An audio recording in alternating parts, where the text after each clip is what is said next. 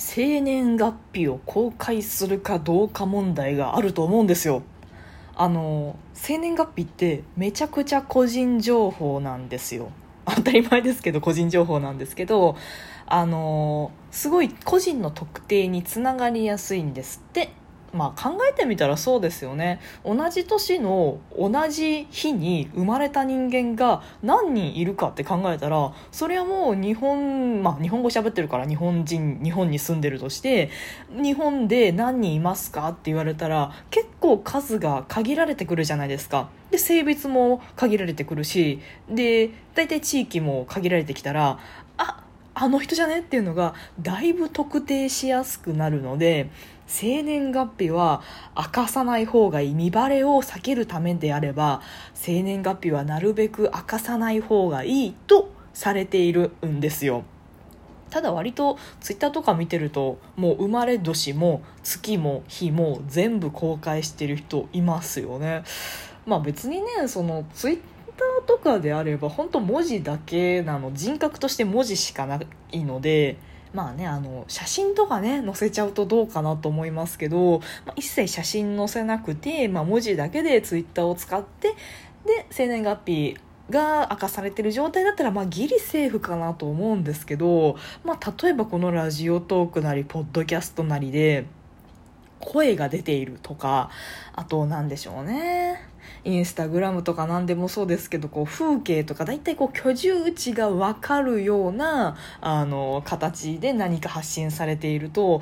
結構やばいんじゃないかな見バレにつながりやすいんじゃないかなと思うんですよね。なんかとはいえ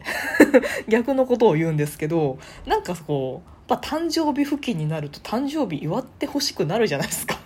ある程度は。いやまあそういう人ばっかりじゃなくていや別に誕生日とか気にしないしっていう人ももちろんいると思うんですけど大人になるにつれて誕生日の存在が薄れていくでしょ？それはちっちゃい頃だったらまあ一般的な家庭だったらそれなりに誕生日のお祝いしてもらってとか、まあ、ちょっとねちゃんとした家庭というか何でしょう？ちゃんとした階層の割とちょっといいとこのお家だったりするとお友達を呼んだ誕生パーティーがされたりだとかなんかまあまあいろいろあるじゃないですか。そうだよね。幼稚園の時とか小学校低学年ぐらいまでの時って誕生日のお祝いをクラス会であったりとか、まあ、幼稚園だったらそのお遊戯会じゃないですけど月に1回とかしてまあ、8月生まれの人はね7月生まれとガッチャンされたりするんですけどまあしてやっててその誕生日っていうイベントがちゃんとあったと思うんですけどマジで大人になると本当に親しい仲の人しか祝ってくれないですよね。あそうね。私高校の部活の顧問があのちゃんと全員にお祝いのメッセージを送るっていうのをしてましたね。それでも。いい先生ですよね。考えてすごい豆ですよね。まあそういうくらいであとはほとんど祝ってもらえないから大人になってツイッターとか、まあ、なんやかんやの SNS 上で「今日誕生日なの祝って!」って言いたくなる気持ちすげえわかるんですよ私もなんかやりたいなとか羨ましいなとかあるので1個ねアカウント別の持ってるんですけどこのラジオトーク用のとは別のアカウント持ってるんですけどそこは、えー、生まれ年だけ伏せて、えー、月と日だけは公開してるんですよね。なんか月と日公開するとね結構あのバレやすい気はするんですけどまあまあまあ月と日公開しててで一応その日になったらお祝いのメッセージいただいたりとかそういうことはしてためっちゃ嬉しいんですよね なんかなんかこうことさらめっちゃ嬉しいですってはしゃぐのも子供っぽいからどうかと思うんですけど内心めちゃめちゃ嬉しいんですよねあれね。なのであのあの誕生日お祝いされたいなっていう気持ちがあってこのラジオトークのアカウントでも誕生日公開してやろうかなっていう気持ちはたまにこうあるんですよ。でもやっぱ見バレ怖いよなというのをね行ったり来たり振り子のように行ったり来たりする日々でございましてですね一個考えたのが星座。星座だったら大体1ヶ月ぐらいじゃないですか。なので星座だけ公開してなんかこう誕生日月間じゃないですけどこの期間のどこかに私の誕生日がありますと。みんなお祝いしてください。みたいな。なんかそういう形だったらまあ見バレもそこまでしないだろうし、まあ、いいかなと思ったりしたんですよね。であの星座でもこう生まれつきによって人口変わるじゃないですか。偏りがあるというかあの12月生まれの人は少なくって8月生まれ9月生まれは多くってみたいなことがあるらしいんですよ。で私の星座がじゃあ例えば9月生まれとかだったら多いから 特定につながりにくい。まあビビたる差ですけどね。大体12等分なんだからそんなあの言うことないと思うんですけど気にしたって仕方ないと思うんですけどどうなんだろうと思って自分の星座の人口分布が大体どれくらいかを計算してみたら大体真ん中くらいだったんですよね。真ん中ぐらいかでこれ例えばその12月の星座の魚座とかだったらもうあのあ12月生まれっていうこう特定されやすい要素が出ちゃうので魚座って言いにくいなってあると思うんですけど真ん中ぐらいだと何とも言えなくて判断材料にならんというね。見バレを避けるために公開しないあるいはこれぐらいだったら大丈夫っていうなんかこう判断材料になればいいかなと思って調べたんですけどっていうかせっかく計算したんですけど関係ないじゃんと。関係ないっていうか判断材料にはプラスでもマイナスでもないっていうあの困ったことになりました。猫だって吠えたい。この番組ではリアルではちょっと喋りづらいこと。だけど誰かに聞いてほしいこと。日々の雑多な所感をいかに言葉にできるか鋭意挑戦中です。少しの間お付き合いいただけますと幸いです。まあっていうところであのやっぱり私は石橋を叩いて叩いて叩き壊すという方針で生きていきたいのであの生年月日とかその星座も公開しないってことにはしてるんですけどあの年年だけはもう言ってるんですよね。えー、今年が29になる年なんです1992年生まれなんですよねでまあいわゆる荒さなんですけど年を取るという不可思議さを感じる何を言ってるのかなんか変な話になるんですけど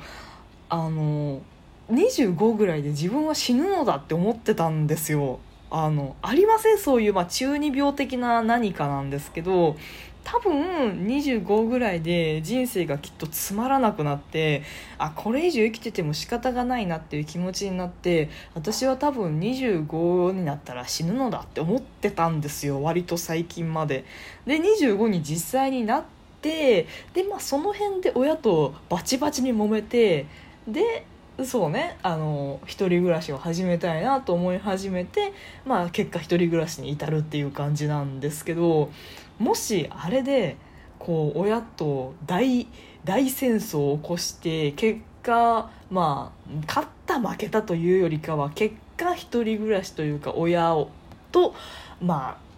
距離を置くという結果にはなりましたけどもしあれができてなくて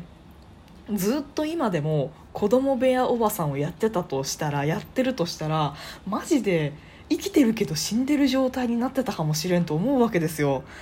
25から時が止まるというかもうこれは私の人生の消化試合をしているだけであってこれが30になろうが40になろうがきっと意味はないのだみたいな。なんかそういう感覚に陥ってたと思うんですよね。だからこれ以上生きてても意味がないから生きてようが死んでようが意味がないからどっちでもいいみたいな形にはなってて、まあ、死んでたとは言わないんですけど心的に気持ち的に死んでたかもなっていう感じはしてるんですよね。で今あの別にこうまあ、親元から出て生きててでまああまた年を一つ取るわっていう感じなんですけど割と人生が進んでる感覚があるんですよね。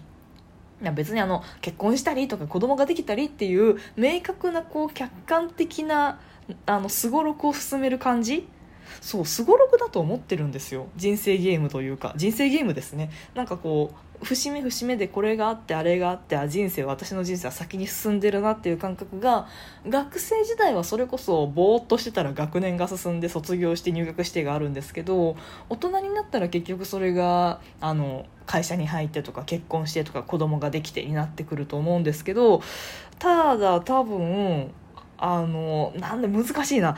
結婚がなくても子供ができなくても私の人生はそれなりに前に向かって進んでる感覚が最近後出てきたんですよね。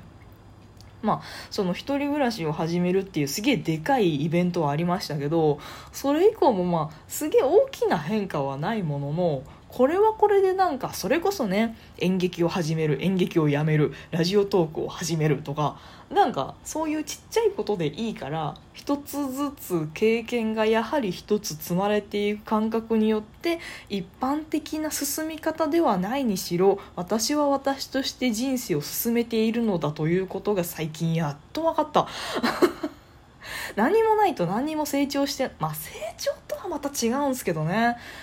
うん、なんか成長っていうとすごい理想があってそこに向かって進むみたいなイメージがあるんですけどそれとは違って私は私なりにやりたいことを自分で選んで自分でやってみてあこんなんだって分かってまた次に行くっていう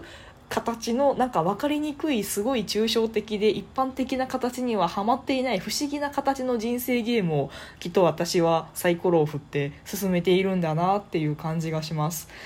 皆さんはどうですか？なんか結婚しなきゃダメとか子供産まなきゃダメとか昇進しなきゃダメとかどうなもんなんですかね？まあ、こんな話しないじゃないですか、まあ、居酒屋とかでねすごい飲んだくれてベロベロに酔っ払ったらこういう話もするのかもしれないですけど、まあ、最近そういう機会もないのでこういう話をすることがないので分かんないんですけど